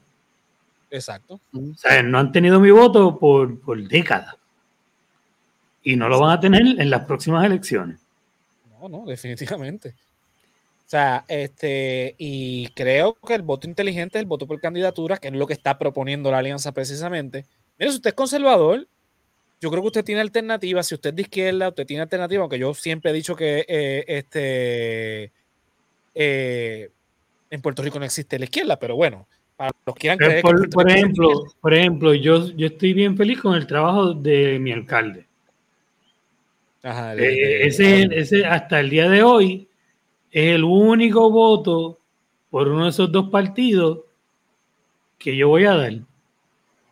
Porque yo estoy de acuerdo con que el alcalde que está en Carolina continúe y por eso, de esa misma forma, pues así por, por candidato, no por, por, partido, ni raja la papeleta por este, ni por el otro. Se acabó esa mierda, esa mierda, señores. Eh, eh, eh, y el que vote, sinceramente, vote íntegro por cualquier partido, ya sea por Victoria Ciudadana, por el Partido Independentista, por Proyecto de Dignidad, por el Partido Popular y por el, Partido No Progresista. Señores, no, no vote, no vote íntegro, señores. Ese es un voto que Luis Muñoz Marín le enseñó al Jíbaro porque era analfabeta y pues no sabía y le dijo, mire, pues si usted quiere votar por mí, usted cuando vea la pava roja, hace una cruz debajo de eso y ya votó por mí. Eso fue en 1948. Estamos en el 2024. Dejemos ya ese voto íntegro. Vote por quien realmente propone. Como dice Joao. ¿Verdad? él, pone aquí este, sí, este, dice aquí, de acuerdo a José, aunque Dalmau viene de una familia con billete, por lo que es posible que su capacidad de empatizar con el puertorriqueño en promedio sea baja, pero nada, es mejor que, eh, azul o rojo obligado. Y, y, yo te digo una cosa, Dalmau yo lo conozco de hace muchos años, al igual que María de Lourdes, y me han demostrado más que cualquier otro del Partido Nuevo Progresista, del Partido Popular, sobre todo el Partido Popular, que se canta del partido del pueblo y el partido de, la vergüenza y bla, bla, bla, bla. No, no, no. Sinceramente, Este, digo, y si ganan esta gente y no hacen el trabajo, viene también para afuera. También para afuera, esa es la idea, eso tiene que ser la idea. Todas las elecciones de aquí en adelante, esa debe ser la idea. Andrés, ibas a decir algo ahorita. No, que, que ¿verdad? Yo, espero que no ganen los rojos y los azules, los mismos de siempre, pero eh, igual yo digo que todos ellos tienen que, ponerse un poco más listos porque ellos mismos son los primeros que van para afuera. o sea, si, si, si, aún si ganan estas elecciones, aún si ellos siguen para adelante con lo que sea que están haciendo, si es que hay algún plan, yo sé que este, hay veces que pareciera que todo hay un plan ya coordinado para que, para que haya un Puerto Rico sin puertorriqueños, como dijo este tipo en el chat de Ricky. Yo siento que en verdad no es algo tan coherente. El resultado es ese, pero yo no, yo no siento que haya una cosa tan coherente. Yo pienso que es un desastre que tienen ahí de intereses distintos que básicamente resultan en eso. Este, pero creo yo. Este, pero de hecho, si fuera un plan, yo creo que si hubiera un plan concreto, yo creo que sería más fácil de atacar, porque sería más, más fácil señalar, señalarlo a lo mejor. Este, pero. habría coherencia, una coherencia que seguir, pero no hay coherencia. Esto es una cosa del resultado de un montón de gente tirando para su lado. Y sería más fácil seguir el dinero y encontrar los nombres y esas cosas. Exacto. Pero, este, pues, pero, pero, no pero anyway, el, el, resultado es el mismo. O sea, que igual no es como que puertorriqueño sin puertorriqueño no es algo que, que, que no está pasando. No, no, no, es que ese no es el camino por el que vamos. Pero, pero que los propios PNP y los populares se están, se están eh, destruyendo a sí mismos, eh, no solamente en el voto popular ni nada, sino simplemente porque si ellos siguen por este camino, esas personas se, se los van a llevar enredados a ellos. Y ellos van a, y ellos, y, y no, no van a tener nada. Los políticos tampoco, el Partido Popular y el Partido PNP aun si no pierden ninguna elección de aquí en adelante y siguen, siguen ganando, eventualmente ellos van a desaparecer mientras esta otra gente siga viniendo para acá y nosotros terminemos todos allá. Sí. Ellos no van a tener quien, quien vote por ellos. Y eso no es porque un gringo no sea tan bruto como para votar por ellos, porque es la misma mierda allá que acá. Pero ellos no van a votar por, por Rivera Chats, ellos van a votar por el Rivera Chats gringo. Sí, van a formarse. Ellos van a formar sus propios partidos eh, eh, o se apoderarán de los partidos locales. Eh, puede ser una otra. O sea, por eso es que yo digo, tienen que ver Hawái. Hawái pasó eso. Hawái, miren lo que pasó en Hawái. Hawái se puso a la disposición de vengan todos acá a trabajar, a invertir, toda la cosa. Llegó un punto donde los gringos eran la mayoría. ¿Y qué hicieron? Se insertaron en la política cuando una reina, no me acuerdo ahora mismo del, nombre de la reina, dijo, espérate, ¿qué está pasando aquí? No, y puso, este, eh, Moana. No, no fue Moana. este, pero puso el orden y dijo, no, para el carajo estas inversiones. Y cuando vieron que ella hizo eso, ah, ¿cómo fue? Se insertaron en la política, la derrocaron y pidieron la anexión a Estados Unidos. En ese momento Estados Unidos dijo, no, no, espérate un momento, no. No, no vamos a bregar con ustedes. Hicieron la República de Hawái. El primer presidente fue de apellido Dole de la misma compañía de las piñas. De las piñas. ¿Qué pasó? Llegó la guerra hispanoamericana con, ahora se me, se me escapa el nombre del McKinley, el presidente McKinley, que era más imperialista que la palabra, y entonces aprovecharon y dijeron, mira, a ver si nos anexan, y la anexaron a Hawái como territorio incorporado.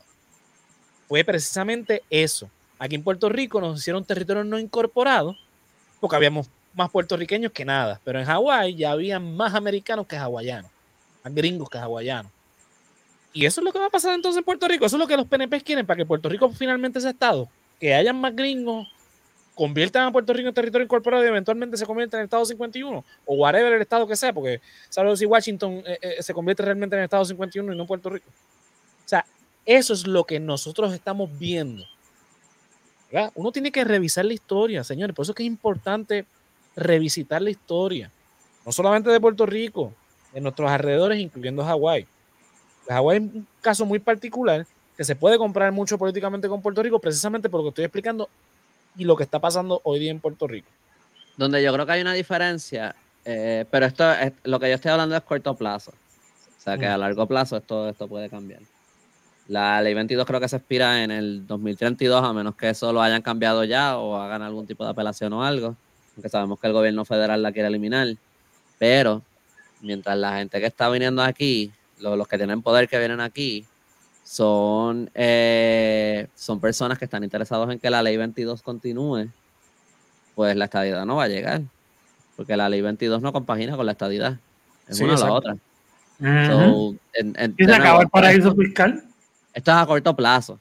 Esto que yo estoy diciendo puede cambiar en cualquier momento si la ley cambia, si, si los intereses de ellos cambian o lo que sea, pero, pero por lo menos yo, yo diría que de aquí al 2032 la estadidad no va a llegar.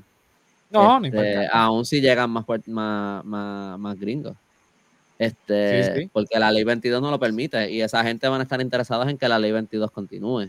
Exacto. Eh, puede, ser, puede ser que haya más americanos aquí, o sea, que hayan llegado en años recientes, porque sabemos que han habido más que han venido a través de, muchos años. Pero puede ser que haya que, que la, la, población de, de, estadounidenses que han llegado a Puerto Rico en los últimos años sea mayor que, que, que la población que llegó de Estados Unidos por la ley 22. Pero te digo algo. 22 yo me, yo me atrevería a adivinar que son los que más eh, eh, dinero tienen y los que más influencia en la política tienen. Y, y los gringos, sean por ley 22 o no, la mayoría quiere que Puerto Rico mantenga las relaciones actual, porque les conviene. Exacto. En muchos sentidos, por lo que tú estás explicando, más que eh, ellos prefieren tener esa dualidad donde esto es un país extranjero, pero pero soy gringo y no necesito un pasaporte, aquí bandera americana y tribunal federal, pero sigue siendo un país extranjero, tiene su cultura, que está, lo más este, eh, eh, cute, como dirían ellos, pero yo, pues, yo sigo siendo yo y yo puedo hacer lo que me dé la gana aquí, porque esto es mío, pero no es mío. Es la misma, no es la misma fiscalización, el mismo oversight del gobierno. exacto, entonces ellos prefieren... A la que sea un estado, yo no creo que puedan hacer tantas cosas. Aparte de que yo estoy este bastante seguro, aunque yo sé que esto es básicamente yo creo que esto en este punto es básicamente una teoría de conspiración, pero se basa en algo que leí en un artículo. Lo que pasa es que no estoy seguro cuán confiable era, pero a mí me tuvo sentido. La ley 22 parece que, o es un esquema de lavado de, dinero o se alimenta mucho de un esquema de lavado de dinero y en ese sentido está bien atado al narcotráfico. Eh, y en ese sentido también, mucho menos van a querer ellos ser Estado. Eh, que era como una cosa bien compleja que ni siquiera me acuerdo muy bien cómo era que funcionaba todo, pero tenía algo que ver con los hoteles y qué sé yo, y la ley 22 y, y unas leyes que promueven que se creen unos bancos y, y, cómo los narcotraficantes mueven el dinero y compran propiedades y el Bitcoin. Era una cosa bien enredada. Pero, pero eso también es otra cosa que hace que, que, posiblemente Puerto Rico nunca se ha estado, que la ley 22 tiene, tiene otros intereses aquí que...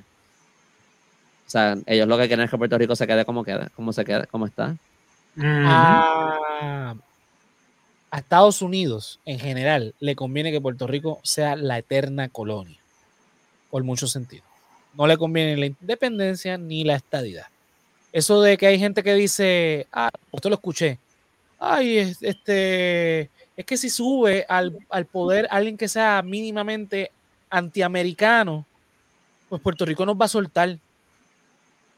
Puerto Rico, Estados Unidos, perdón, Estados Unidos no va a soltar a, soltar a Puerto Rico. Estados Unidos no va a soltar a Puerto Rico por dos razones.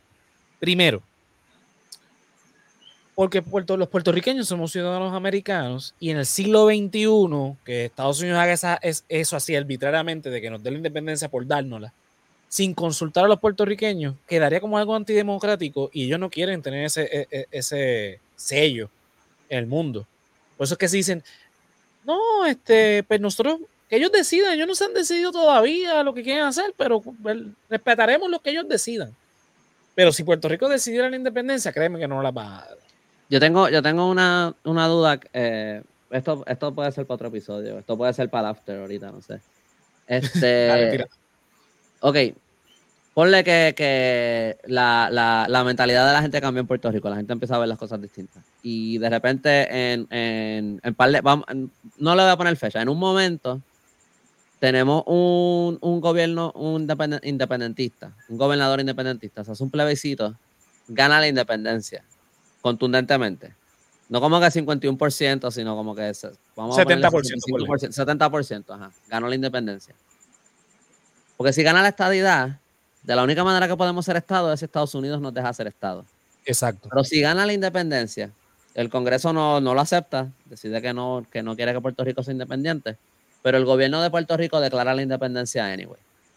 Y la exigen y todo. Y, y o sea, ya votamos por la independencia, el gobierno dijo, somos independientes. Eh, ¿qué puede hacer Estados Unidos para evitar que, que, que, nos hagamos independientes? Aparte de venir aquí y, formar un golpe de Estado como lo que hicieron en Chile y todos estos, estos, lugares que sabemos que lo pueden hacer, eso es una posibilidad. Eso, pero, en términos, pero en términos, eh, eh, vamos a decir, por vía legal, por lo, por lo que es legítimo, ¿qué, qué, qué nos mantendría entonces en ese momento atados a Estados Unidos? Si, ya no, si, tú lo llevas a, si tú lo llevas a, a, qué sé yo, a, a, ley internacional, a las Naciones Unidas o algo así. ¿Qué en términos legales, en términos legales, Estados Unidos no podría hacer nada. Si Puerto Rico decide en un plebiscito de manera mayoritaria y se prueba que fue así, que no hubo manipulación ni cosa que se parezca, y el gobierno toma la acción de declarar la independencia, no le va a quedar más remedio que eventualmente reconocerle la independencia a Puerto Rico. Lo que va a hacer Estados Unidos es entonces manipular como lo ha hecho en otros países, eso, eso lo sabemos. Decir, que decir que las elecciones no fueron legítimas, aún si lo fueron. decir eh, que, no el, con el, gobierno tiene con, con, ISIS o algo así que van, se inventarán. Sí, sí, van a hacer cualquier cosa para desacreditar la elección, desacreditar el gobierno y decir, no, esto fue un plan de los comunistas, de los rusos, bla, bla, bla, cualquier cosa. Eh, tumban obviamente el gobierno como lo, ¿verdad? Hacen, organizan a, en este caso a, las derechas de Puerto Rico para, como lo han hecho en otros países, para entonces hacer un golpe de Estado y reclamar que la, aquí la bandera americana, cualquier cosa. Sí, para la libertad, por la libertad. Claro, la libertad y la democracia. Obviamente en términos legales no lo va por, pero manipulación, que sabemos que ellos son excelentes. Sí, sí, eso, es lo que, eso es lo que sabemos que harían. Este, pero estaba hablando más como que nada más como que sí, en términos de ley internacional o algo así, yo no sé ni cómo. No, ya, ellos no tendrían. Si esto es algo que, se lleva como a las Naciones Unidas o algo así, Estados Unidos está diciendo no, pero es que el Congreso lo tiene que aprobar. Pero nosotros decimos, mira, es que nosotros somos independientes porque ya lo decidimos. Ustedes no han querido tomar una decisión nunca, pues la tomamos nosotros como que si eso se lleva a la Corte Internacional o algo así, como que yo pensaría que eso se... Yo pienso que mínimo abriría un proceso legal real en el que la Corte Internacional obligaría a Estados Unidos a que realmente se ponga para eso. Exacto, ¿verdad? Exacto. Eso es lo que... Eh, eh, eh, obviamente el, Estados Unidos no le hace caso al Tribunal Internacional ni a la ONU ni a nadie, pero este, eh, ni ellos mismos se hacen caso. Pero como ellos le tienen miedo a la palabra colonia. Claro, porque ellos dicen que somos territorios incorporados. Por eso, y entonces eso probaría que nos quieren tener atados como la colonia que somos. Yo pienso que esa presión sí abriría un foro para que entonces sí se dé el, sí. Obviamente, obviamente, eh, claro, obviamente si Puerto Rico decidiese eso, no le, no le va a quedar más remedio que reconocer, en, porque en derecho internacional hay algo que se llama la autodeterminación de los pueblos. Y ese derecho de la autodeterminación viene acompañado de la autodeterminación e independencia de los pueblos. Eh, por eso cada vez se está dando un caso bien, bien feo en, en, en España, el tema de la autodeterminación de Cataluña, porque el gobierno central español no quiere reconocer el derecho de la autodeterminación basado en que Cataluña es parte de la nación española, cuando está probado que no lo es. Eh, pero como España no tiene quizás el poder que tiene Estados Unidos, pues nada, se está, un poco metiendo allá. Pero lo mismo pasaría en, este, en el Reino Unido con la autodeterminación de Escocia y de Irlanda, ¿verdad? Que son naciones que son diferentes, que son aparte que son este, eh, la nacionalidades diferentes, que han tratado de, por los medios eh, si nos siguen esos posts, olvídate. Es como este, deal or no deal, pero al revés. Sí. Si empezaron por 600 mil. Ya van por la mitad, ya van por 3. 300 y una persona seria, dice. Una persona seria. Sí, eh, pero el nombre se llama Cloboto Camil. sí. Eh, los que nos estén escuchando no saben de qué día lo estoy hablando, metas a los comentarios en Facebook. Este, Ahí nos están enviando unos spam que están donando euros. distintas personas con enfermedades terminales. Mira, vamos a hacer after hoy porque llevamos hora y media aquí y mañana. Sí, no, yo voy a cerrar ahora. Yo voy a cerrar ahora con esto. No, no es por nada, ¿verdad? La conversación está buena y todo, pero si queremos hacer after y quieren que yo esté despierto. Sí. Sí, no, no, lo hacemos ahora, pero cierro con esto. Mira, la, autodeterminación de los pueblos es un derecho internacional. Obviamente sabemos que hay países que han buscado la manera de esquivarlo, como el caso de España y el caso de Inglaterra, diciendo que no, en el caso de España, pues diciendo que Cataluña no, ese procedimiento no era legal, bajo la constitución eso no se podía hacer. En el caso de, de, de, Escocia, pues el referéndum ganó el no. O sea, este, Pero les mintieron Este, so, sí que en el caso de, de, ¿verdad? El caso que pone Andrés, que es hipotético, sabemos que no va a pasar Obviamente se, la, se la, le pondrían los huevos a PC de Estados Unidos, pero va a buscar la manera de, de zafarse. Porque en Escocia, eh, en Escocia ellos les dijeron, no, no se pueden separar de Inglaterra porque entonces se van a salir de la Unión Europea. Está bien, pues dale, pues nos quedamos con Inglaterra. ¿Qué pasó entonces? Inglaterra se salió de la Unión Europea. de la Unión Europea. entonces fue como que... Ellos estaban encabronados. Claro. Ellos están bien encabronados por eso. Bien duro, pero nada. Con eso cerramos, nos desviamos. Sí, tengo que llamar a Cloboto Camila antes que baje el precio. Eh, ¿Verdad? Para concluir el tema que estábamos hablando, señores, todo está relacionado. Pónganse a pensar lo que ha pasado en los últimos 20 años, todo tiene que ver. Ha bajado la población en Puerto Rico por los desmadres políticos. Y esos desmadres políticos han provocado una crisis económica que va más allá del sistema colonial. Sinceramente, estas crisis se pudieron haber evitado no estoy diciendo que, que, estuviésemos en mejor posición, pero esto se pudo haber evitado. Había mecanismos de llevar no una excelente economía, pero una más estable y no una mierda. Podríamos estar en una mejor posición. Exactamente. Obviamente podría, podría, pudo haber ido de muchas maneras, pero, pero una, una de esas maneras es que podríamos estar mejor. Exactamente. Así que eh, se las dejamos honestas. Eh, la semana que viene no sé de qué vamos a hablar, pero probablemente de cualquier desmadre de lo que está pasando, porque lo que está pasando con Tata Charbonnier, lo que está pasando con, con, con el tema del PNP y los candidatos, esas promociones de cierta candidata eh, a comisaría residente del PNP, de verdad que dan de mucho que hablar, así que nada. con eso nos despedimos. No tiene partido, pero hay unos partidos que tienen mucha corrupción. Exactamente. Así que, eh, yo lo ¿dónde te podemos conseguir? Es como siempre, J-O-L-O-W-X, YOLO en Facebook, Instagram y por ahí en todas las redes. También en el canal de YouTube, Canal Colectivo 1. Es por ese mismo nombre encuentran en todas las redes y ahí está Ni por Idea, Expediente Mortal y todos los últimos sábados de cada mes hasta las piedras cantan. Zumba. Eh, ya hubo una masacre en Ceiba, dice Belkit, 15 mm. días del año ya. Bueno. Andrés, cuéntame. Eh, me pueden encontrar en todas las redes sociales como El Callito, es Facebook, Instagram, TikTok, YouTube y en Patreon. Tengo un blog de historia eh, en elcallito.com y también pueden encontrar los links para comprar eh, mis libros Ramitas y Mangles y también tengo una tienda online donde pueden conseguir t-shirts, posters, gorras, tazas de café. Puede ser que esta semana publique un artículo nuevo. No sé si lo publique, porque es como, es básicamente una carta que, es una carta que escribió mi bisabuelo sobre su papá, eh, mi tatarabuelo, eh, y la, la, historia de él de su vida y cómo la Marina de Vieques, lo que pasó cuando la Marina de Vieques le quitó sus tierras. Lo que pasa es que después yo pensé, estoy un poco alto de todos los comentarios críticos atacando en, en Instagram y todo eso, y estaba como que, ay, yo creo que Haters are good, man. Haters are good. Fuck eh, sí, pero también, también es drenante. So, anyway, puede ser que y para el carajo. Depende de mi humor, puede ser que salga esta semana, puede ser que salga en un par de semanas, pero ya el artículo está completamente montado en el blog y es cuestión de darle al botón de publish. darle publish. este, sí, no, la, gente en las redes sociales, de verdad que. ¿Sabes qué? El comentario. El comentario que yo puse de lo de José Feliciano ya va por 600 likes. Ese video tiene 732 mil views, algo así. eso, es bueno, los, haters son buenos, a mí me gusta. yo esto no los leas, pero yo, por lo general los leo y si estoy aburrido les contesto también y los pongo a, parir. Sí, por lo menos tú te, tú los gozas. Yo es que yo sí. picheo porque me encabronan. bueno, a mí me pueden conseguir en todas las redes sociales como José Antonio RO91, Facebook, Instagram, TikTok y eh, Threads, el resaltador de la realidad en vivo, todos los lunes a las 9.30 por Facebook, Twitch y YouTube, y luego donde quiera que escuchen podcast.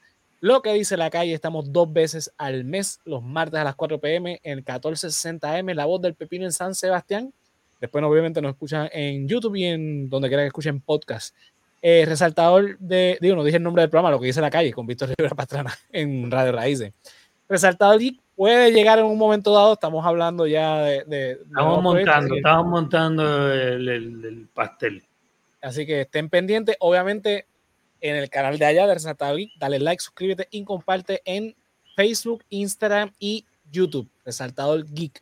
El After, que es un podcast exclusivo de nuestro Patreon, patreon.com slash el resaltador de la realidad.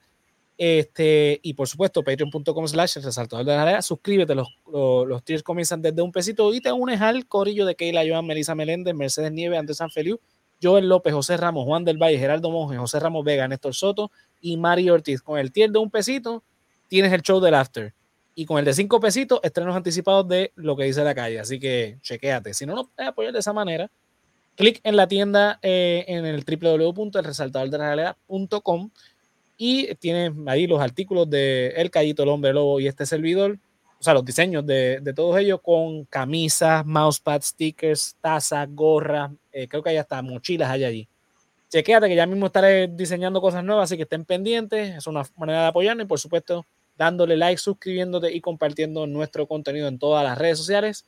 Ya el episodio último que estuvimos interviniendo en lo que dice la calle del, del 9 de enero creo que fue, ya está tanto en nuestro canal de podcast en audio y en YouTube, así que lo pueden verificar. Así que nada, Corillo, nos vemos entonces hasta la próxima semana. Vamos con los últimos comentarios. Mm, bye. Dice aquí, eh, dice, buenas noches muchachos, el video de Tito Román estuvo muy bien, eso fue lo que diste, gracias André. Y, y Alexis dice por aquí, si te hablan mierda es que le diste por donde así que tranquilo, mete mano para el carajo los El día que yo no tenga, el día que no hayan haters es que no, no, no te están escuchando, no nos están viendo, so fuck that. Sí. Así mismo es. Nos vemos la semana que viene, Corillo. Bye.